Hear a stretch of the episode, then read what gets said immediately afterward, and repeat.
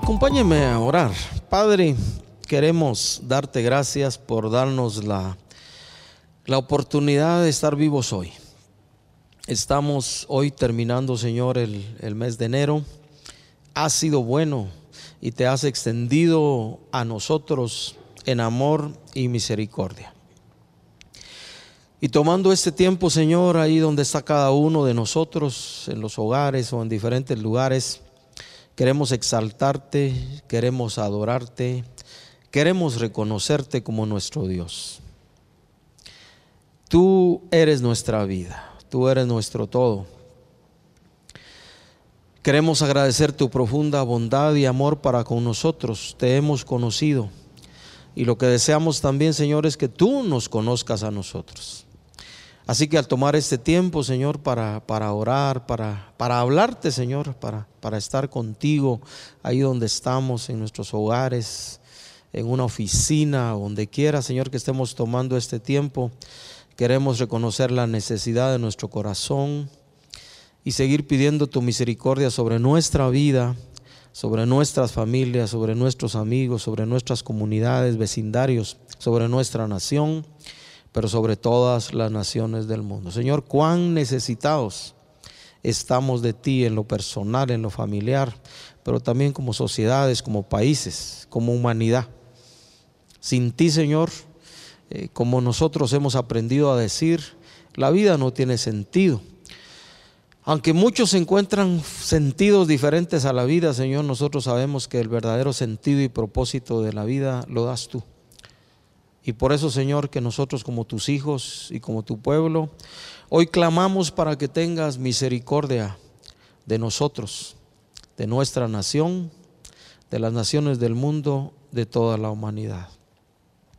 Oramos, Señor, para que los efectos de esta pandemia desaparezcan pronto Oramos porque en tu amor y tu gracia te extiendas particularmente a los que están sufriendo de esa enfermedad en este momento y están pasando crisis, muchos de ellos tal vez muriendo en este momento, Señor.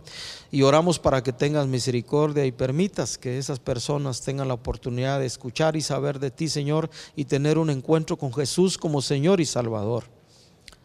Y oramos, Señor, porque sabemos que en ti todo es posible y para ti todo es posible que desaparezca este virus. Oramos en el nombre de Jesús. Independientemente, Señor, de lo que han dicho muchos, Señor, que vino para quedarse, nosotros creemos en ti como un Dios poderoso y misericordioso. Y por eso pedimos que por amor de tu nombre y para gloria de tu nombre, que nos des la habilidad de aprender, Señor, lo que tengamos que aprender como tu pueblo y como humanidad en este tiempo de pandemia y de otras crisis de la vida. Pero a la vez, Señor, que extermines ese virus, Señor, en el nombre de Jesús. Y oramos también, Señor, por aquellos que están padeciendo otras enfermedades o están pasando crisis u otros problemas, para que en tu amor y tu gracia te extiendas a ellos, te extiendas a nosotros, que tengas piedad conforme a la multitud de tus misericordias, Señor, y nos bendigas y nos toques y nos sanes y los sanes. Te bendecimos, Señor. Acudimos al trono de la gracia, conscientes, Señor, de que hay una puerta abierta por la sangre de Jesús y conscientes también que el deseo de tu corazón es extenderte a nosotros.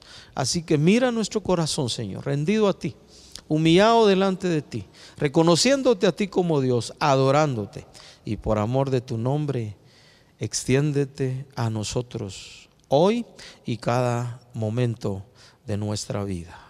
Lo que oramos hoy, Señor, lo oramos en el nombre de Jesús. Y a la vez te damos gracias por poder participar de este tiempo, Señor, en nuestras casas, siendo parte de tu iglesia, o en una oficina, o donde quiera que estemos. En el nombre de Jesús. Amén.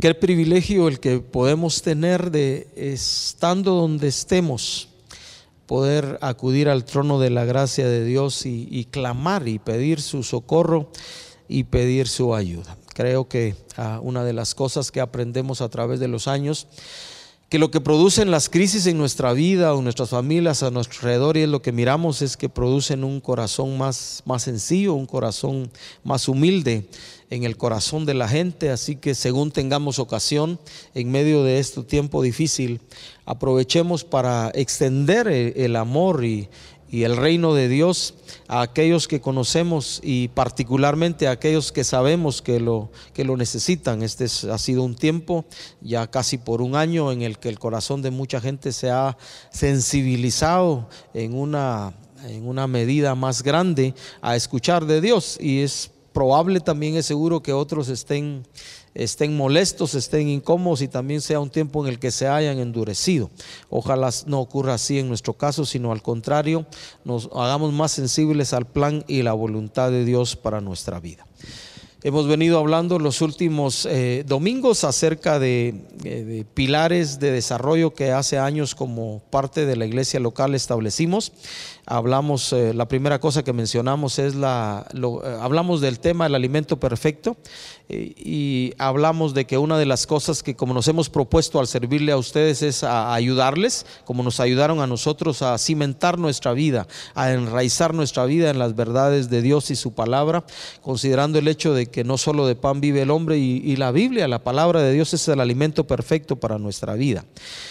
Hablamos también como otro pilar de desarrollo el hecho de que aprendimos a servir y, creemos que Dios nos llamó también a, al servirles a ustedes, a edificarles, a edificar una congregación, una familia, una iglesia local de gente que sirve y que mira el servicio como un estilo de vida y que el llamado principal que hay en la escritura, a través de toda la escritura, es que Dios nos llamó a servir donde quiera que estamos y eso nos hace útiles delante de los demás. Y la última cosa que hablamos como parte de esos pilares de desarrollo, hablamos un poco de la familia y hablamos del hecho de que creemos que Dios nos llamó también de alguna manera para, para, inquietarte, para inquietarnos, nos inquietaron a nosotros, que la necesidad de restaurar el plan original de Dios para la familia y la familia como uno de, los ejes principales de Dios para, para, obrar a través de la sociedad. Ah, hace unos años aprendí un concepto en una clase de estudios socioeconómicos que decía que la familia es la célula generadora de la sociedad. Y pensando en esa idea, si, la familia es eso, la célula generadora de la sociedad, eh, podemos entender, viendo la realidad de nuestra sociedad guatemalteca y de las sociedades del mundo, podemos entender que lo que la familia ha generado hasta hoy en muchas naciones del mundo y aquí en Guatemala no necesariamente es lo mejor y eso debe llamar nuestra atención para retornar al plan de Dios y, vivir en nuestras familias independientemente de las funciones que tengamos, padres, esposo, esposa, hijos, abuelos, tíos, eh, al plan de Dios y tomar el lugar que nos corresponde y hacer la parte que nos toca en una familia para contribuir al plan de Dios para a través de la familia bendecir a las sociedades, a la sociedad guatemalteca y a todas las sociedades del mundo. Hoy quiero eh, abordar eh, otro, eh, lo que podríamos decir, podría decir la base fundamental en la que estos pilares se deben asentar, el cimentar nuestra vida en la palabra de Dios, el, crecer como en servicio delante de Dios, para Dios y para con los hombres, y el, y el hecho de que en la familia tomemos el lugar que nos corresponde, tiene su razón de ser y su sentido en el hecho de entender que fuimos creados por Dios y para Dios, como le puse a esta reflexión. Consideramos que una de las esencias de nuestra vida congregacional es a animar, así como nos animaron a nosotros, a, conservar, a, mantener, a cultivar una relación íntima con Dios, también con nuestros hermanos en la fe. Pero hoy enfocaré esta reflexión en el hecho de que debemos eh, mantener siempre viva la llama de nuestra intimidad con Dios, de nuestra comunión con Dios, porque fuimos creados por Dios y para Dios. Allá en 1 Corintios 1.9 hay un versículo que dice, fiel es Dios por el cual fuisteis llamados a la comunión con su Hijo Jesucristo nuestro Señor. En una de las cartas de Juan él dice que nos anuncian lo que dieron, nos anuncian lo que experimentaron, nos anuncian lo que ellos pudieron tocar en cuanto a la experiencia que tuvieron con Jesús mientras caminaba en la tierra, para que tengamos comunión, dice, los unos con los otros y nuestra comunión verdadera es con el Padre y con su Hijo Jesucristo. Así que fuimos llamados a esa comunión con Dios, a una intimidad con Dios, porque fuimos creados por Dios y para Dios. Así que la primera cosa que quisiera tratar es precisamente, creados por Dios y para Dios. Yo me recuerdo, venía a mi mente mientras eh, ponía en orden algunas notas, el hecho de que eh, al principio de mi vida, en los primeros años de mi vida, aprendí esa idea, aunque creo que no la hice muy consciente en mi vida. Eh, me preguntaron como parte de aprender de Dios, ¿quién nos ha creado? Y la respuesta que dábamos en aquel tiempo es, ¿quién nos ha creado? Nos ha creado Dios. Así que desde chico, 6, 7, 8 años, diría yo, yo aprendí que fui creado por Dios tomé conciencia de la realidad de esa verdad a medida que pasaron los años, a medida que se hizo necesario en mi vida o Dios me hizo percibir en mi interior la necesidad de una experiencia con Dios. Pero cuando leemos la historia en el libro de Génesis, eh, allá miramos eh, en ese principio que Dios, Dios creó los cielos y la tierra y llegando al, al final del capítulo 1 y también lo que se describe en el capítulo 2, dice Dios, hagamos al hombre a nuestra imagen y a nuestra semejanza.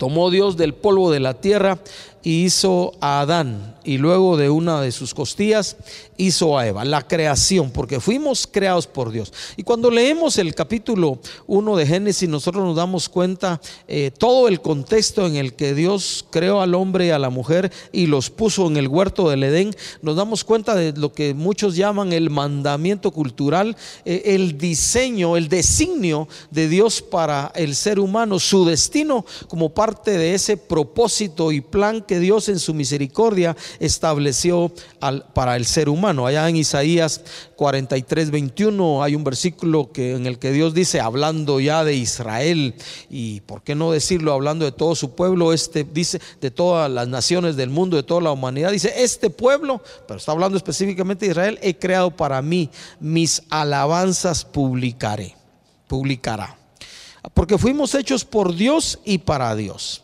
Y esa es una de las realidades, yo diría, más preciosas que los seres humanos podemos experimentar. Cuando, cuando entendemos que fuimos hechos a imagen de Dios. Cuando entendemos que Dios, eh, por así decirlo, metió sus manos en el proceso de la concepción de nuestra vida, en el vientre de nuestra madre, con la semilla de nuestro Padre.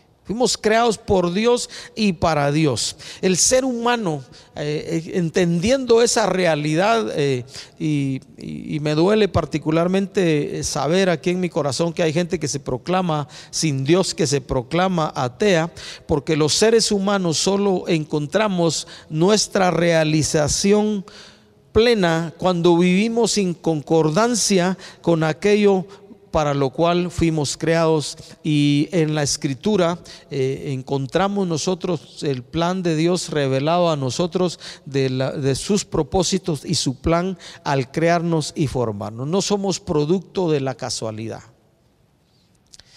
No somos producto, y quiero mencionarlo así como algunos dicen, de la evolución, que ni a teoría llega, pero algunos la enseñan eh, en algunos lugares aún mucho más que el diseño de Dios por la creación, ¿verdad? Se hace espacio en las escuelas, en los colegios, en las universidades, a ese a, esa creencia de la evolución y en muchos casos se menosprecia o no se toma en cuenta la creación original de Dios y entonces los seres humanos viven en concordancia a lo que creen como tales, ¿verdad? Producto de la evolución y mueren y ahí estuvo nomás. No, los seres humanos de acuerdo a la escritura, de acuerdo a lo que nosotros miramos revelado en la palabra de Dios, fue el ser humano fue creado por Dios y para Dios con propósitos, con un plan específico, el cual debiéramos cumplir. Por eso es que cuando tú y yo caminamos fuera de la voluntad y del plan de Dios, tenemos un buen nivel de insatisfacción en el corazón porque estamos fuera de los caminos y de la voluntad de Dios. Allá en lo profundo de nuestro corazón lo sabemos, porque fuimos creados por Dios y para Dios. Entonces, cuando no cumplimos con ese diseño, con ese propósito, ahora que tú y yo entendemos que el Espíritu Santo de Dios, que Dios mismo mora en nuestro corazón, hay un buen nivel de insatisfacción. Y cuando esté pasando así en nuestra vida, es tiempo de volvernos a Dios, ¿verdad? porque eh, ese es el, el, diseño de Dios, es el perfecto, ¿verdad? Dios nos creó como gente bendita. Los bendijo Dios a Adán y Eva y les dijo fructificad y multiplicados. Desde el principio mismo de la creación de Dios del ser humano hay bendición que Él impartió a toda la humanidad, a toda la raza humana. Les los dijo, los bendijo, les dijo multiplíquense les dijo, señoreen sobre toda la creación, sojuzguen la tierra. Por supuesto, les dio también el mandato y les puso ahí la semilla para ser buenos trabajadores, porque Adán y Eva fueron diseñados para cuidar el huerto y para labrarlo, un trabajo que era productivo. Por supuesto, después surgió a raíz del pecado lo de con el sudor de tu frente eh, tendrás que trabajar, tendrás que proveer para tu casa. Pero en el diseño original de Dios y que ese diseño lo recuperamos en Cristo Jesús, Dios ya nos bendijo. La bendición debiera ser parte del sello de Dios para nuestra vida en todo lo que hacemos, en todo lo que hacemos, en todo aquello que ponemos nuestras manos de acuerdo a la voluntad de Dios, debiera ser prosperado y bendito. Dios nos creó para administrar su creación y nos dio sabiduría para aquello, para, para tener sabiduría en todo aquello que llega a nuestras manos. Ese es el diseño de Dios, porque fuimos creados por Dios y para Dios. Nosotros los seres humanos fuimos creados para representar a Dios, somos su imagen y ahora redimidos por la sangre de Jesús, la Biblia nos llama embajadores de Dios, ministros de Dios, todos, hombres y mujeres creyentes en Dios, sacerdotes de Dios, gente que conoce a Dios, hijos de Dios que le conocen y por lo tanto pueden darlo a conocer a los demás. Y conociendo a los seres humanos y nuestro entorno, también traemos esa gente en oración como parte de nuestro sacerdocio delante de Dios. Fuimos creados por Dios y para Dios y fuimos creados para ser útiles. Ese es el diseño de Dios. Que nadie te diga que no vales, que nadie nos diga que no sirve. Eh, que no sirve nuestra vida, que no somos útiles, porque en Dios tú y yo tenemos un propósito y un sentido diferente para vivir. Somos llamados para llevar el carácter de Dios a la gente, su amor, su misericordia, su bondad, su gozo, su alegría a través de nuestra vida, a través de las buenas obras. Fuimos llamados a consolar al afligido. Fuimos llamados ya en Cristo a sanar a los enfermos en el nombre de Jesús, a liberar a los oprimidos por el diablo. Eso es parte de la bendición con la que fuimos dotados y el potencial que Dios puso en nuestro corazón, porque fuimos creados por Dios y para Dios y para representarle delante de los demás. Fuimos llamados para llevar ánimo y en la medida que lo hacemos, reflejamos a los que nos rodean el carácter de Dios. Fuimos llamados para vestir al desnudo, para visitar al preso, porque esa es la voluntad de Dios para nuestra vida. Así que consideramos eh, que uno de eh, la esencia de estos pilares de desarrollo y crecimiento es nuestra intimidad y nuestra relación con Dios, porque si fuimos creados por Él y para Él, en Él debiéramos encontrar el propósito y la razón de la vida, porque cuando estemos haciendo cosas o caminando fuera de la voluntad de Dios para nuestra vida, habrá insatisfacción en nuestro corazón. Así que eh, la segunda cosa que quisiera abordar como parte de esa consideración y entender que fuimos creados por Dios y para Dios, y Él tiene la expectativa de que nosotros le amemos a Él con todo nuestro corazón, es tener que responder a la pregunta, bueno, ¿a quién me rendiré?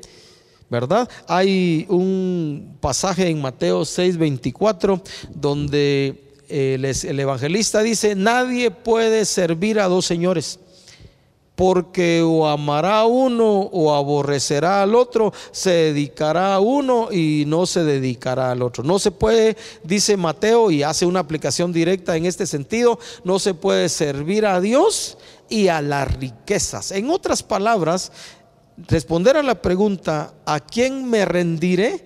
Tiene que ver con vivir enfocados, con vivir con perspectiva. No tiene no tienen nada malo las riquezas, no tienen nada malo las posesiones materiales. El asunto es dónde ponemos nuestro corazón, porque la Biblia dice que donde está nuestro tesoro, ahí está nuestro corazón, o donde está nuestro corazón, si lo queremos poner así también, ahí está nuestro tesoro. Así que Dios nos llama como mencionábamos también durante esta semana, a vivir consagrados a Él en todo sentido y a cada momento de la vida tenemos que tomar decisiones de a quién nos vamos a rendir. Si fuimos creados por Dios y para Dios, nos conviene entender que tenemos un solo Dios que tenemos a un solo Señor y Salvador, a Jesús, y el señorío de Cristo debiera manifestarse permanentemente en nuestra vida. No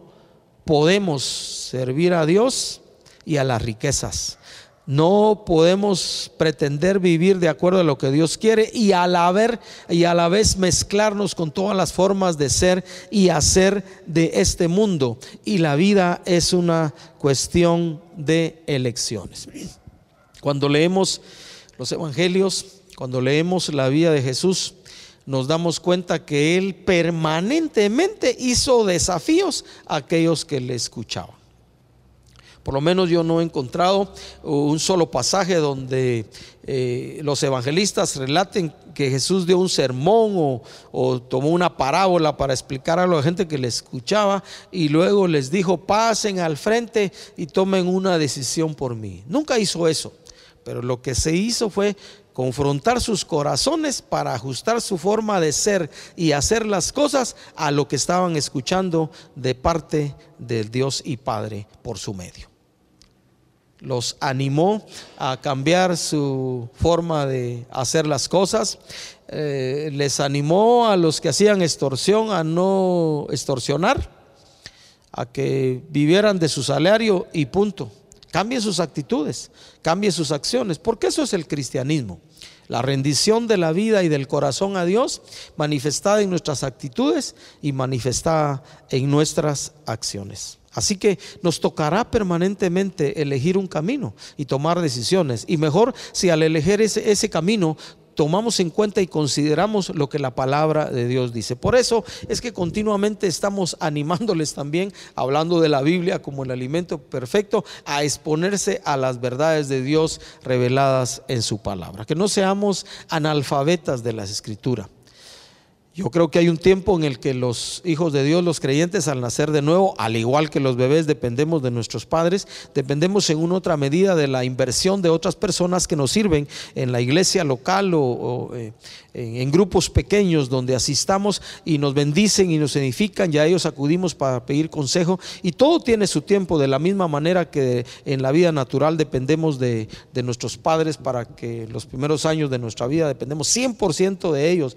y de ellos depende nuestro crecimiento y desarrollo, pero hay un momento en la vida natural en que los chicos empiezan ya a bañarse por sí mismos, a lavarse la cara por sí mismos, a ponerse la ropa por sí mismos, aprendieron ya a comer solos y mientras se hacen más grandes, algunos se hacen hasta más independientes de la cuenta, en lugar de mantener una dependencia sana de sus padres. Pues en la vida con Dios, habiéndole conocido, también es igual. Debemos avanzar. Eh, al principio dice la escritura, debemos tomar de la leche espiritual no adulterada para ella poder crecer para salvación, pero luego nos hacemos maduros en la fe y todos nosotros tenemos el llamado y el desafío a medida que seguimos creciendo también y, aprendiendo de Dios, a invertir también lo que aprendemos en la vida de otros. Así que debemos rendirnos a Dios, debemos exponernos a la palabra.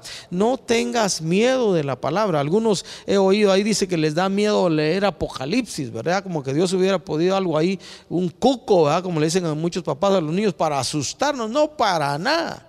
Hay otros que me han dicho por ahí, ahorita me recordé, es que las genealogías, usted para qué leerlas. Eh, yo, yo hay cosas que no me gustan, entonces no las leo. No, mire, léalo todo. Por una buena razón Dios lo dejó en su palabra y tarde o temprano caemos en la realidad que hay lecciones a través de toda la escritura. Así que todos los días y particularmente si ya tenemos los criterios, los principios de la palabra de Dios en nuestro corazón, tomaremos decisiones y si estamos expuestos a Dios y su palabra, entonces nuestra rendición será rendirnos ante Dios y ante nuestro Señor y Salvador Jesús y caminaremos en la voluntad de Dios. ¿Por qué? Porque fuimos creados por Dios y para Dios. Y en este entender que fuimos creados por Dios y para Dios, la tercera cosa que quisiera yo mencionar en esta reflexión es el hecho que podemos ocuparnos en lo que hacemos, pero a la vez vivir para Dios. ¿Qué estoy diciendo con esto? La voluntad de Dios para nuestra vida, el hecho de que Dios nos creó, no quiere decir que Dios está en pelea o en oposición directa a lo que nosotros llamamos los sueños de nuestro corazón. Por lo general, quiero decirlo de esa manera, por lo general los planes y los propósitos de Dios para nuestra vida no están en oposición a lo que son los sueños de nuestro corazón. Así que no tengas temor, no tengamos temor. Yo me recuerdo algún tiempo en mi cristianismo, cuando estaba en la empresa, eh, yo pensaba y, sufría en mi corazón y decía, y si Dios, eh, eh, porque a mí me gustaba mi trabajo, aprecié, estimé ese lugar, mi trabajo a veces como mi, mi, propia casa, porque pasaba en él a veces un día 8, 10 o a veces 12 o 13 horas. Se metió tanto en mi corazón. Entonces yo un tiempo sufría pensando que, y decía en mi, en mi interior, y si Dios me pide que deje mi trabajo, por supuesto yo no estaba listo para eso. Yo, y, yo decía, bueno, y si Dios me pide mi trabajo. Y la otra cosa que pensaba, ahorita me vino a la mente es, y si Dios me pide, me, pide que me vaya a otro país, yo pensaba y me vaya a la China y pensaba en el idioma, ¿verdad? Déjeme decirle que a muchas personas Dios les ha pedido cosas así pero antes los ha preparado para eso. Me viene a la mente el hecho, eh, tratando de imaginar eh, el momento en el que el padre Abraham tenía un llamado de Dios y luego Dios le habla directamente a Abraham y le dice, vete de tu tierra y de tu parentela, deja tu familia, toma tu esposa y vete tú nada más con ella a la tierra, al lugar que yo te mostraré. Imagínese un llamado semejante. Eh, la historia bíblica relata que fue el primer hombre que Dios llamó así. Vete de tu tierra y de tu parentela a la tierra que yo te mostraré. Y allá un hombre y una mujer también, Sara, obedientes a Dios, le creyeron a Dios y se fueron para ser los padres de, muchedumbre de gente y muchedumbre de naciones y sabiendo que en él serían benditas todas las familias de la tierra, todas las naciones del mundo. ¿Se imagina? ¿Qué estoy tratando de decir con esto? Dios nunca te pedirá y nos pedirá algo que sea malo para nuestra vida. Así que podemos ocuparnos en lo que hacemos diariamente y a la vez vivir para Dios. Dios puso en ti eh, semillas tu potencial. Hoy eres un arquitecto, un ingeniero, un abogado, un albañil, eh, un agricultor. Y eso es parte del diseño de Dios para tu vida. Y mientras eres un agricultor, mientras construyes casas como albañil o como ingeniero, como arquitecto, mientras defiendes a otros porque eres abogado en la justicia de Dios y procuras aplicar bien las leyes del país a esas situaciones que se te presentan, mientras eres una ama de casa, porque estás en casa trabajando, porque ahí también se trabaja, o eres un buen esposo, un buen hijo, un buen estudiante, un buen profesional, un bueno en tu trabajo, mientras hace eso, te ocupas de eso, te ocupas de lo que haces, puedes vivir para Dios. Porque la voluntad de Dios, el hecho de que fuimos creados por Dios y para Dios, no pelea con eso. Dios usó la estructura mental y de corazón que tenía Abraham para llamarle hasta donde él llegó y engendrar a Isaac. Y luego Isaac engendrar a Jacob y Esaú. Y luego Jacob engendrar a los doce patriarcas de Israel. Y luego entrar a Egipto y, y llamó a Moisés Y amó a David y amó a Pablo y amó a cada uno de ellos en su diseño y en su forma de ser. Y mientras se ocuparon de lo que hacían, Dios los llamó y cumplieron con el propósito de Dios. Ahí está la historia de personas como José, vendido por sus hermanos, encarcelado por cuidarse y por guardar a Dios allá en la cárcel había tenido sueños de Dios, pero los sueños no se le murieron en esos tiempos difíciles en que fue rechazado y vendido y odiado por sus hermanos.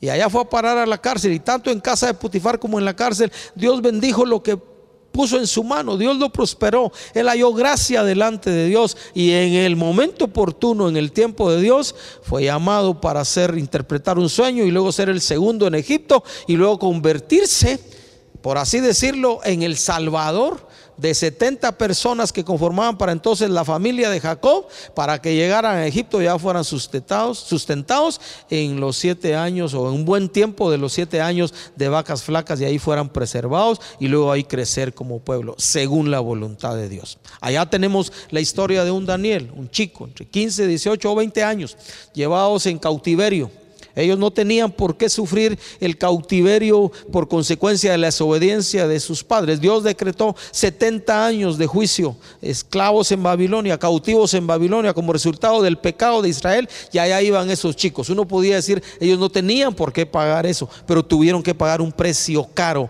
de la desobediencia del pueblo de Dios, porque fueron creados por Dios y para Dios, y habiendo sido entrenados por un cierto tiempo en la cultura babilónica y en todo lo que se enseñaba en ese tiempo en la escuela, al final del periodo de entrenamiento, Daniel y sus amigos los encontraron con mayor sabiduría, porque ellos fueron creados por Dios y para Dios, y aún en esclavitud en esos años en Babilonia estaban dentro del plan de Dios. Así que podemos ocuparnos mientras hacemos lo que hacemos en también vivir para Dios, porque fuimos creados por Dios y para Dios. La voluntad de Dios, lo quiero decir de nuevo, no pelea con nuestros sueños y con las inquietudes que Dios ha puesto en nuestro corazón. Déjeme decirle algo más que he pensado a través de los años y a través de la vida. Podemos vivir como queremos. Podemos vivir como nos gusta. Tenemos esa libertad pero debiéramos considerar como parte de esa libertad y a la luz de las escrituras, es que debemos dar, tarde o temprano, daremos cuenta a Dios y eso necesitamos considerarlo seriamente. Así que yo quiero eh, poner aquí algunos consejos antes de leer algo en Eclesiastés. Ocupémonos en lo que hacemos, pero vivamos para Dios. Consideremos los años de nuestra vida. Ok, digamos que Dios te va a dar 100 años, 120, 80 años. Bueno, el asunto es que eso podemos pensarlo, pero lo único que tenemos es hoy. Así que sabiamente debiéramos considerar nuestra vida que lo único que tenemos es hoy. Ayer ya pasó, mañana a saber si nos llegará. Estamos terminando ya el mes de enero y esperemos que mañana nos amanezca febrero. El mes del cariño, dicen muchos, el mes del amor. Porque vivimos a temporadas. Consideremos nuestra vida. Me acaban de llegar por ahí un, un mensajito, una presentación, donde alguien llega a su casa, no le habían hecho la comida, se molesta, la esposa no le tenía preparada la comida, él se molesta y dice me voy a ir a, la, ese seña nada más, me voy a echar un trago a la cantina, se sale, pero antes de llegar a la cantina se le aparece la señora muerte. Así literalmente, y entonces eh, le dice la señora muerte a este señor que se iba a echar los tragos a la cantina, eh, te comento que hoy a medianoche vengo para llevarte, algo así es la historia, ¿va? Y entonces ese hombre eh, se detiene, ya no llega a la cantina, se pone a pensar y regresa a casa, eh, trata bien a su esposa, como nunca la había tratado, le agradece todo lo que había hecho por él, le dice que gracias, llama a los hijos, pasa un buen tiempo con ellos, come con ellos, la pasa feliz en esas horas de su, de su noche, de lo que le quedaba del día, porque él sabía lo que le habían dicho, que a medianoche se lo venían para llevar la, la calaca, como decimos aquí en algunos lugares en Guatemala. Imagínense qué experiencia, ¿verdad? La que tuvo esa, persona del, del videíto que hicieron. Y ya, pues ahí le agradece a su esposa. Por supuesto, usted puede imaginar, ¿verdad? El, asombro que ha de haber tenido la esposa, los hijos, de ver el trato del papá, del esposo y todo lo demás, la gratitud. Se sale aquel a, esperar a su jardín la llegada de la señora Calaca. Ahí se asoma a ella y al final de cuentas llega la señora Calaca y le dice, eh, bueno, la verdad es que no, no te voy a llevar hoy, te voy a dejar más. Pero considéralo y piénsalo. ¿Qué tal que eh, nos pasa también como aquel que el profeta llegó, allá un profeta llegó a la, a la vida de una persona, un rey, y le dice, ordena tu vida porque ciertamente morirás y no vivirás. Y se va al profeta.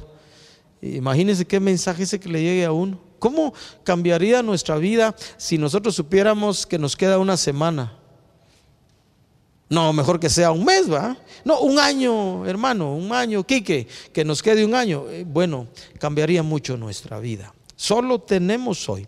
Ocupémonos en lo que hacemos, pero vivamos para Dios. Jóvenes que me están escuchando, que me están viendo, yo hoy puedo decir, una vez fui joven. Dicen que la juventud es un estado del corazón, así que no nos preocupemos las que ya estamos ahí arriba de la tercera edad. Si la juventud es un estado del corazón, entonces podemos mantener el estado del corazón hasta que nos muramos de 80, 90 o 100 años. Pero jóvenes, el consejo de la escritura es donen su fuerza, entreguen la vitalidad de su vida a Dios para que cuando lleguen, dice la Biblia dice los días malos, los días de la vejez, tengan buenas memorias para recordar y no tengan y no tengamos que andar ya en la edad eh, adulta, madura o vieja, como pudiéramos decirla, decirlo, con una mirada triste porque no aprovechamos los años de nuestra vida. Como dice la escritura, jóvenes, alégrate joven en tu juventud y tome placer tu corazón en los días de tu adolescencia, pero ten en cuenta, dice que sobre todas esas cosas te juzgará de tu creador te juzgará Dios. Y luego dice, empezando el capítulo 12 de ese libro de la Biblia, acuérdate de tu Creador en los días de tu juventud antes. Eso es sabiduría. Acuérdate de tu Creador en los días de tu juventud antes que vengan los días malos en los cuales digas, no tengo en ellos contentamiento. Y luego empieza a describir lo que le pasa a nuestro cuerpo físico cuando nos hacemos grandes, que yo no quisiera mencionar muchas cosas, pero déjeme mencionar solo dos. Tenemos que usar en muchos casos para ver ciertas letras lentes, ¿verdad? Ya los y la otra cosa que nos pasa a algunos, a otros no, gracias a Dios, se nos caen los dientes, entonces ya no podemos comer habas, ni cosas duras, ni menos quiebra dientes, ¿verdad? Entonces, antes que todo eso pase, acuérdate de tu Creador. Ocupémonos. Ocupémonos de lo que hacemos, estudiando, trabajando, desarrollando empresa. Eh, que Dios bendiga todo lo que haces, que Dios bendiga todo lo que hacemos. Pero mientras hacemos eso, vivamos para Dios. Y yo quiero ir al libro de Eclesiastés, eh, hablando de esto, de ocuparnos en lo que hacemos, pero vivamos para Dios, y leer eh, los últimos, eh, la, la, parte final de ese libro de la Biblia de Eclesiastés. El fin de todo lo que Salomón escribe en Eclesiastés, de todo el discurso que él escribió oído es este. Teme a Dios y guarda sus mandamientos porque esto es el todo del hombre, porque Dios, dice el versículo 14, traerá toda obra a juicio, juntamente con toda cosa encubierta, sea buena o sea mala. En otras palabras, en el contexto de que un día X o Y le daremos cuenta a Dios, temamos a Dios y caminemos con temor reverente delante de Él. Ocupémonos en lo que hacemos, pero vivamos para Dios. Acuérdate, te lo quiero mencionar, la voluntad de Dios para tu vida, para nuestra vida, no nos hará jamás daño y siempre será lo mejor para nosotros porque fuimos creados por Dios y para Dios. Señor, dice el libro de Apocalipsis, eres digno de recibir la honra, la gloria y el poder porque tú creaste todas las cosas por ser creador. Señor, fuimos creados por ti, para ti. Que Dios por su Espíritu ilumine nuestra vida. Así que eh, base de nuestro servicio a Dios, base de cimentar nuestra vida en las verdades de la palabra de Dios, base de restaurar la visión original de Dios para la familia, es que tú y yo nos mantengamos en esa comunión a la que Dios nos llamó con Él por medio de su Hijo Jesús. Oremos. Mire, yo le quiero decir que una de las batallas de mi corazón, créamelo, así es, me cuesta apartar tiempo para orar ayunar, ¿verdad? Los hábitos de, de, los discípulos de Jesús, orar, ayunar, la meditación en las escrituras, congregarnos presencialmente cuando llegue el tiempo, ¿verdad? Que Dios nos cuide y nos guarde en este tiempo. Seguimos con la con la dirección que recibimos a través de Ministerios Verbo, de quien somos parte, de, nos podemos congregar presencialmente cuando en el lugar donde están ubicados nuestros lugares de reunión, nuestras instalaciones, estén amarillo. ¿Por qué pensamos y se decidió eso? Porque creemos eh, que Dios nos llamó también a guardar eh, la integridad, la salud de las personas, de, de las familias que conforman la congregación. Así que téngannos un poquito de paciencia y oremos a Dios para que se termine la pandemia y entonces nos podremos reunir. Pero mientras eso llega, podemos mantener, gracias a Dios, nuestra intimidad con Él donde quiera que estemos. Recordemos lo que Jesús le dijo a la mujer de Samaria. Dios busca que adoradores. ¿Y dónde están esos adoradores? No están en las, solo en las instalaciones donde se reúnen, no están en los montes, como en el caso de la pregunta que le hizo eh, la mujer a Jesús, si en Jerusalén o en Samaria. No, los verdaderos adoradores, los que Dios busca, lo hacen en espíritu y verdad, donde, donde quiera que están, porque adoración es un estilo de vida en la que tú y yo, como parte de nuestra decisión de vivir para Dios, procuramos serle agradables en todo tiempo haciendo lo que hacemos. Porque tu vida es adoración para Dios. Por supuesto, hay expresiones que usamos, hincarnos, levantar nuestras manos, aplaudir, cantar como parte de nuestra alabanza y nuestra adoración a Dios. Pero al final de cuentas, cuando miramos en la Biblia, la adoración es un estilo de vida en la que nosotros vivimos para Dios haciendo lo que hacemos, estando en la calle, en el mercado, en la tienda, en el bus, en la casa. Honramos a Dios y eso es adoración porque entendemos que fuimos creados por Dios Dios y para Dios. Este pueblo he creado para mí, dijo el profeta Isaías, mis alabanzas publicará. Termino diciendo esto. A buen jóvenes les vuelvo a recordar, dedíquense a Dios, pero también quiero mencionar para que no se me olvide, adultos. Y si hay alguno aquí que ya es grande, que ya es viejo, lo digo con el mayor respeto del mundo. Vivamos para Dios. La edad no debe ser motivo de obstáculo, ni a chicos ni a grandes para dedicarnos a Dios. Dediquémonos a Dios porque un día le daremos cuento a Dios. Termino diciendo esto. Dios es nuestro todo. Él es nuestra vida. Él se metió a nuestro corazón por el Espíritu Santo. Fuimos creados por Él y para Él. Fuimos creados por Dios y para Dios. Vivamos así. Honrémosle en todo. Hagamos bien lo que hacemos. Trabajemos bien donde estamos. Sirvamos bien como ciudadanos guatemaltecos. Hagámoslo para gloria y honra de Dios. Que Dios se goce al vernos viviendo así, cumpliendo el propósito para el cual él nos crió. Padre, queremos de nuevo darte gracias por este llamado primordial para nuestra vida, para vivir para ti.